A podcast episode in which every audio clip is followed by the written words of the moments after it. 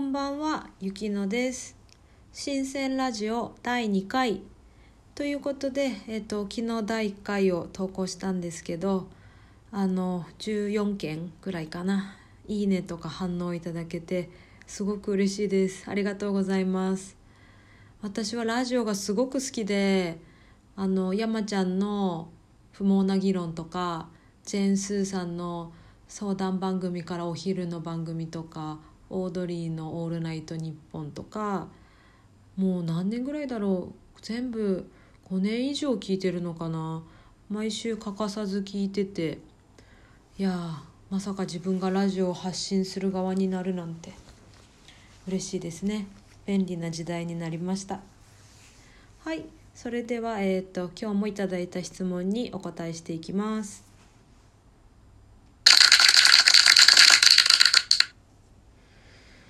質問をいただきました。30代後半で在職証明2年以上が厳しい場合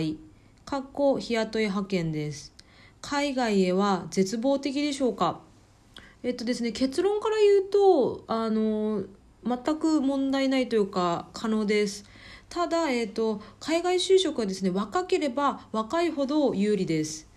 20代前半がベストで、まあ、20代後半もまあまあ有利。っていうあの前提をあと大卒ですね。あの何回も言うんですけど大卒が前提なんですけどえーとですね、そもそも結構日本人って日雇い派遣とか契約社員とかフリーターとかすごい仕事の内容より何をやってるかよりその正社員かどうかを気にすると思うんですよね。まあ、私も28歳フリーターでシンガポールに行った時はフリーターから正社員になりたいなと思ってて、まあ、なれなかったんですけどでも海外の場合ですねその雇用形態フルタイムとパートタイムっていうんですけど正社員とそれ以外のことを雇用形態はあのあんまり問われませんというか書かなくてもいいですね別に。それよりかはその仕事の中で自分が何をしたかっていう過去の実績とそれを踏まえて自分が何をできるかっていうこの過去と現在をどれだけ上手にアピールするかということがとてもあの重要です。なので繰り返すとその日雇い派遣だからとかフリーターだからとかは全く関係ないです。というかそれは、えーと、英文履歴書とかには書かなくてもいいというか書く項目ないんじゃないかなという感じですね。そしてですね30代後半でえーと、海外へ飛び出したい場合はですねうんとですねもしあなたが、えー、社長会社の社長だとして新しい人を雇うとなった場合今のあなたを雇いたいですか？という基準で考えるといいんじゃないかなと私は思います。え、ー、となので私は28歳フリーターの時はあそうだそうだ。えっ、ー、とですね、日本の接客スキルを完璧完璧に身につけましたとかとりあえず言ってましたね。ただのただの接客業なんですけどあとはビジネス日本語を完璧に使いこなせますとかこれただの敬語なんですけどそしてあとは日本人の顧客の厳しい要求にすいません。えっ、ー、と厳しい要求に応えてきましたとかあとクレーム対応なんかもできますとかまあやっぱ日本人うん日本人はやっぱりサービスを提供する側もお客さんもなんか厳しいですよねいろいろ。なので、えーと、そのクオリティが、えーと、その高水準の接客スキルが私にはありますって、えーと、とひたすら言ってましたね。あのそれしかないので。うん。で、えっと、もちろんその28歳の時はフリーターだったんですけど全然そこは「あフルタイムじゃないんだね」とか言われたことは一度もないですね。うん多分なかったと思うな。はいなので話を戻しましょう。30代後半でえっと海外転職を本気で志す場合今のあなたがあなたが社長だとして雇いたいかどうか。もしいやーなんかえー、微妙だなって思うんだったらじゃあ今からあなたが何をすればあこいこあの採用しようかなこの人材は採用しようかなっていう気になると思いますか？ということです。まあ、具体的にはですねやっぱり、えっと、本を読むとか勉強するとかもうコツコツですね今だったら YouTube インスタ Twitter で、え語学チャンネルをフォローしたりチャンネル登録したりしてみるとかそういう簡単なものからでもいいんですけどやっぱり本読むのが私はじあのじわじわと聞くと思いますね。私はもう友達いない時は「あの友達って素晴らしい」っていう小説をあの10代とか学生の時とかずっと読んでてであの仕事したくてもあの仕事ない時はあの半沢直樹とかですね。読んでわあ仕事って銀行ってこんな風に働くんだとかあの、まあ、疑似体験じゃないですけど自分が届かない世界を、えーと仮体験してみたりとかまあ、あとはその話し方とかなんだろうな。なんだっけ何見たかな。話し方とか最近見たのはすぐやる。どうやったらすぐやる人間になるのかとかそういうことを結構もう読書習慣なのでもうずっと毎日何かしら読んでますね。というふうにえっとですね魅力的な人材になるあこいつだったらちょっと外国人雇うのは手続きが大変なんだけどちょっとこいつだったら雇いたいなって相手に思わせる人材になるためには、まあ、具体的にあの今日から今すぐちょっとずつ本読むかそれか、えっと、無料で使える SNS とか使い倒すというのが、えっと、なんだろう雇われたい魅力的なちょっとごめんなさい雇いたい魅力的な人材になるっ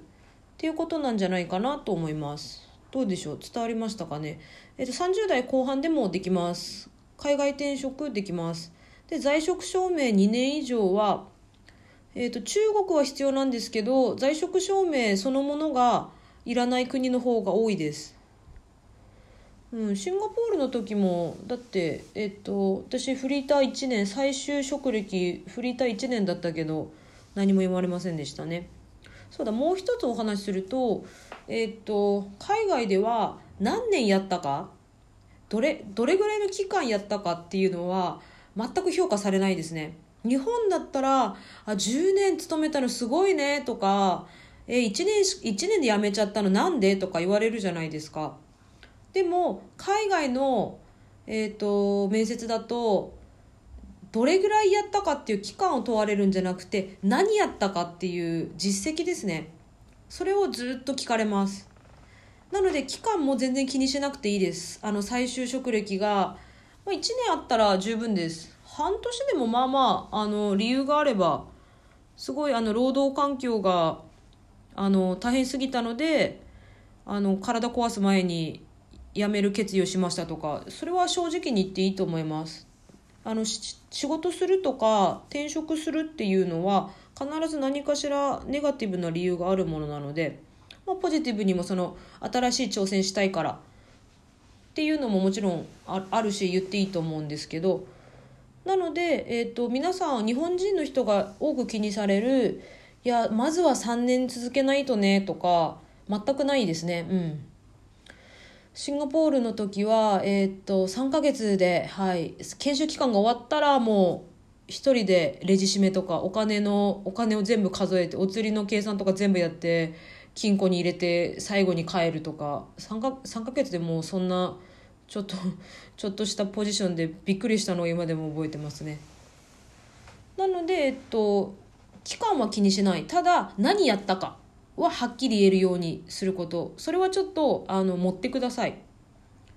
あの日本の接客スキルはバッチリです問題ないです日本人を完璧に満足させられますとかあのコンビニでもねなんかアパレルとかなんだろうな居酒屋とか、うん、何でもいいんです。うん、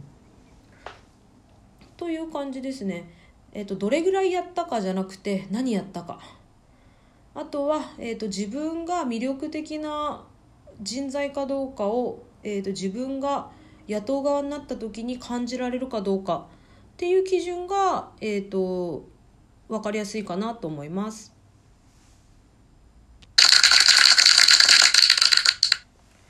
はいそんな感じで、えっと、質問にお答えしました。うんそうですよね。あの海外で働くってもう気になるところばっかりですよね。そのビザとかね。書類とかあの語学とか英語とか。もう気になって気になって、まあ、不安不安っていうのもあるんですけどやっぱりその分からないこととか初めてのこととかをどれだけ何が起きるんだろうってワクワクできるかっていうのが私は海外向いてる人なんじゃないかなと思います。もう予定通りに行かないことばっかりでその書類の手続きとかあとは何だろう、うん、書類の手続きは基本的にダラダラですね。あとはあのお店での対応とかレジ袋言わないとくれないしあの言ったらもうぶん投げられるとかたたまにありますたまに。いつもじゃないですけど。なのでその何が起きるんだろう全く新しいところで飛び込んでどうなるんだろうっていうのを不安じゃなくてワクワクだと感じられる人があの海外でできるだけストレスを低めに抑えて生活できる人なんじゃないかなと思います。で、えっと、私の場合その何が起きるんだろうとか、うん、そのうん怖い目とか不安なこととかなんか嫌なことあったりしないかなっていう気持ちよりかももうこのまま日本で働くのが絶対嫌だっていうもうその1点だけで飛び出しましたね2回。1回目はシンガポールで2回目は中国ですね。だってワクワクしないんですもん、うん、というわけで日本を飛び出すためにあの優秀な人材になろうみたいな魅力的な人材になろうという話を質問を交えて、えー、と話しました。